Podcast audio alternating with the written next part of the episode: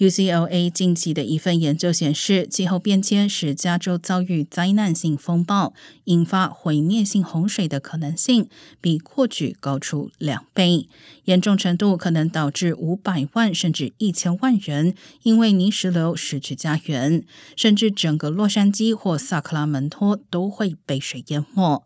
而即使提前数周发出警告，也难以迁移和安置如此多的人口，经济损失更可能高达一兆美元。研究作者表示，受到气候变迁影响，降雪越来越少，而集中降雨量会上升。突发大雨会在地面上造成径流，预计到本世纪末，Sierra Nevada 山区的风暴会造成两倍至四倍地面径流。